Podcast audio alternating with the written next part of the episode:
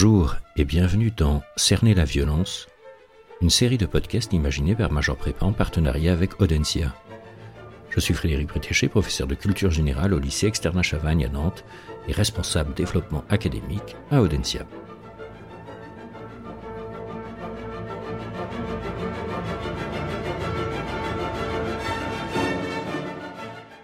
Aujourd'hui, Oedipe roi ou la machine infernale de la violence aveugle.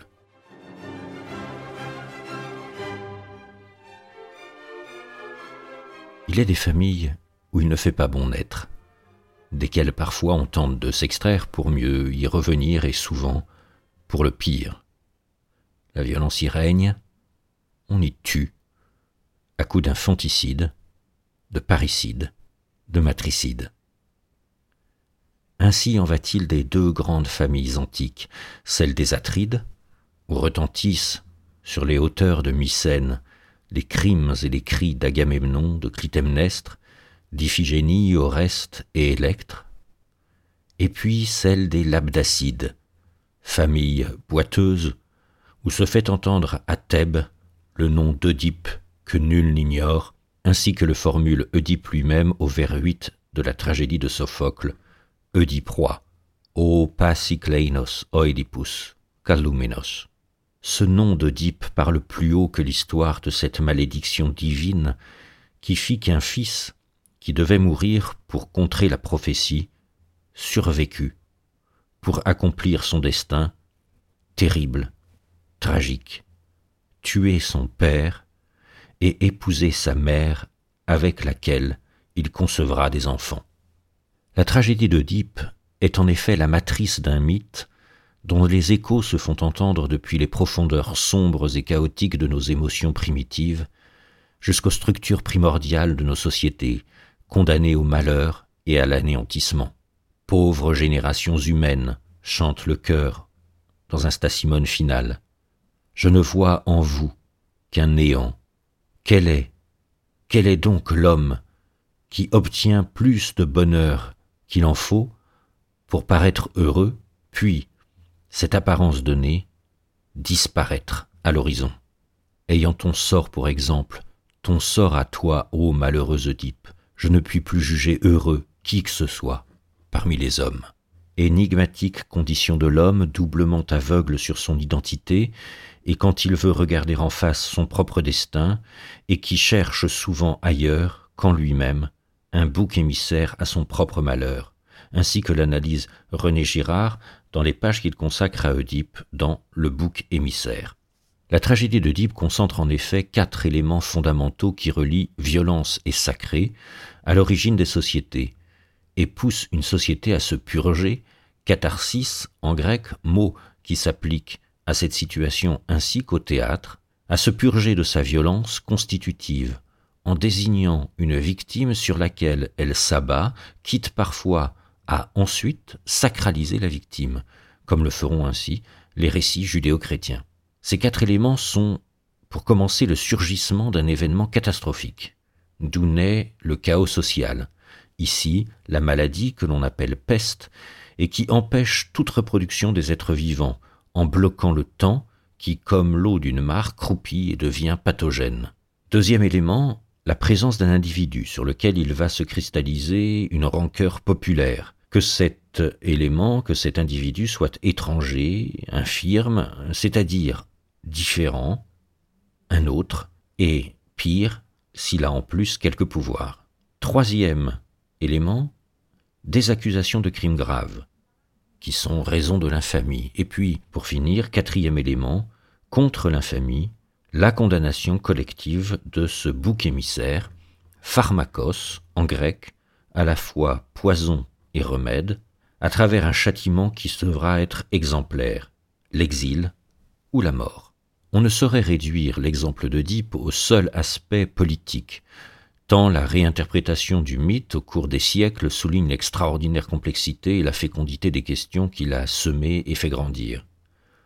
Pour autant, cette dimension mérite que l'on s'y arrête, car elle dit aussi, sous la force de la destinée, sous sa brutalité qui s'exerce ici de façon irrésistible, que la violence ne devient violence que lorsque l'homme appelle dans la réalité de ses actes le fatum, qui est un chemin de malheur.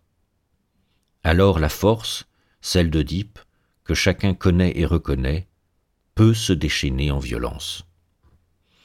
Un passage plus particulièrement appelle notre attention qui s'étend sur une centaine de vers dans le deuxième épisode, entre les vers 532 et 633, qui oppose Oedipe à Créon dans une espèce de préparation au renversement et à la révélation finale. Dans les vers qui précèdent ce passage, le devin, Tirésias, qui a été poussé à bout par les soupçons d'Oedipe, lui révèle que lui, le tyran de Thèbes, est le meurtrier de Laios. Mais Oedipe balaie le propos en y voyant, aveugle et sourd qu'il est, que la preuve d'un complot politique destiné à le renverser, dont Créon, son beau-frère, serait l'instigateur de l'ombre. Or Créon, alerté par les bruits qui sont parvenus, accourt devant le palais où se trouve Oedipe afin de clarifier la situation. Il suffit de regarder le texte, en grec comme en français, pour comprendre l'état de tension entre les deux hommes. Car à l'exception de deux tirades, l'une d'Oedipe, marquée par une série d'insultes, insolents, assassins, qui en veut clairement à ma vie, brigands, lâches, sots, comploteurs, L'autre, de Créon, marqué par une argumentation où domine le champ lexical de la sagesse et de la logique, ce sont principalement des répliques sticomitiques, c'est-à-dire vers à vers, qui dominent scène scène d'agone. Dans les tragédies grecques figurent toujours une ou plusieurs scènes d'agone, c'est-à-dire de combat verbal, de joute entre deux personnages, un affrontement vers à vers.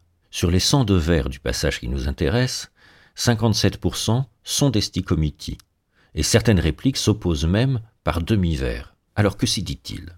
Eh bien toute l'ironie tragique d'un homme qui se révèle agressif, violent, portant contre autrui ses coups en l'accusant de mots qui ne sont pourtant que les siens, et pour lesquels il s'infligera les violences qu'il promet pour l'heure à Créon. En le chargeant d'accusations qui s'étendent jusqu'au devin Tirésias, face auquel pourtant Oedipe s'était montré parfaitement respectueux. Ainsi, le tyran de Thèbes multiplie les chefs d'accusation, mettant en doute les facultés mentales et morales de son interlocuteur, sa fidélité, et concernant Tirésias, la validité de sa réputation, sa clairvoyance et même son honnêteté. On perçoit chez Créon de la prudence à répliquer au coup. Sans doute cela s'explique-t-il par le fait qu'il se sait en position d'infériorité par rapport à Oedipe, qui pourrait très bien décréter son exil ou sa mort. Et c'est là que commence à se dessiner un autre portrait d'Oedipe. Lui qui, dans le prologue, apparaissait comme un bon roi, un bon guide, un tyran au sens premier du terme, capable de sagesse, un prince, dirait Machiavel, capable de vertu, de virtu, pour assurer à son peuple le salut, apparaît désormais comme un souverain suspicieux, interprétant toute résistance comme un complot. Oedipe se met alors à élaborer une théorie en forme d'écran entre la vérité et le réel. Et sur cet écran, se projette de façon évidente l'idée que, puisque la richesse et le pouvoir suscitent de l'envie, tout est fait pour fomenter un complot, dont le seul but est de le renverser, lui, Oedipe, et de lui prendre le pouvoir. Quoi? Tu as le front insolent de venir jusqu'à mon palais, assassin qui en veut clairement à ma vie, brigand, visiblement avide de mon trône. À ce titre, les vers 540-542 peuvent paraître étranges, la sottise est plutôt dans ton projet à toi, toi qui, sans le peuple, toi qui, sans amis, pars à la conquête d'un trône que l'on n'a jamais obtenu que par le peuple et par l'argent. Au-delà du fait que la tyrannie est présentée par Oedipe comme une conquête entreprise avec des moyens somme toute raisonnables, l'argent, les amis, le soutien populaire. Oedipe semble ne pas se rendre compte que ce qu'il voit en Créon, un brigand avide de trône, un assassin. C'est son propre portrait qu'il est en train de dessiner. C'est bien de lui-même qu'il parle, lui, qui a assassiné le roi Laios et s'est emparé du pouvoir en épousant Jocaste, la reine veuve. Ironie tragique qui se répète lorsqu'il voit dans les paroles de Tirésias des accusations scandaleuses. Oedipe a beau proclamer avec défi Ce n'est pas en moi qu'on découvrira l'assassin. C'est bien lui héritier légitime par sa naissance mais destiné à ne jamais régner, qui a renversé le cours du temps, en tuant son père et en épousant sa mère pour monter sur un trône qui lui était refusé, engendrant ainsi le chaos. Créon aura beau tenter de raisonner. Il devine qu'il a perdu la partie. Lorsqu'en quatre vers, vers 617-621, la tension dramatique revient dans des formules lapidaires d'Oedipe. Quand un traître dans l'ombre se hâte vers moi, je dois me hâter, moi aussi, de prendre une partie. Que je reste là sans agir, voilà son coup au but, et le mien manqué. Et les vers suivants. Que souhaites-tu donc demande Créon. M'exiler du pays Et Oedipe de répliquer. Nullement, c'est ta mort que je veux. Ce n'est pas ton exil. Violence extrême, car le coup est porté par surprise. On ne s'attendait pas à la radicalité d'un tel arrêt, quand, quelques heures plus tôt, les hommes semblaient si bien s'entendre. Violence d'un roi aimé devenu tyrannique sous l'effet d'une dérive de son pouvoir, d'une autorité donc, de la bienveillance paternaliste à un exercice où la violence devient un mode où s'affirme la nécessité d'une obéissance inconditionnelle à un monarque devenu absolu.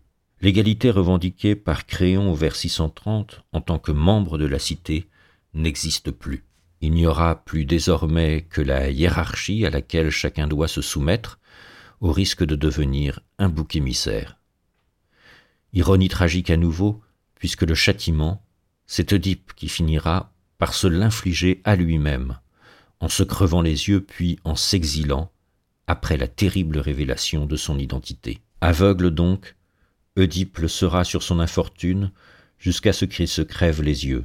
Le monde sensible désormais disparaît, et la violence de la révélation se meut en conscience d'un savoir intériorisé d'être l'exécrable fléau, le maudit entre les maudits. La violence des coups du sort va de pair avec la violence des coups aveugles que Oedipe a assénés autour de lui, jusqu'à se les asséner à lui-même et se rendre aveugle. Mais Oedipe ne s'est pas tué, ce qui, pour un spectateur moderne, après le suicide de Jocaste, peut bien être considéré comme un coup de théâtre. Car le théâtre tragique est un lieu de violence, où les héros avancent en aveugle sur le chemin de leur destin, afin de nous offrir à nous, spectateurs muets et fascinés, la possibilité d'une clairvoyance sur notre condition humaine. Voir et savoir en Oedipe aveugle que nous sommes effrayants et pitoyables.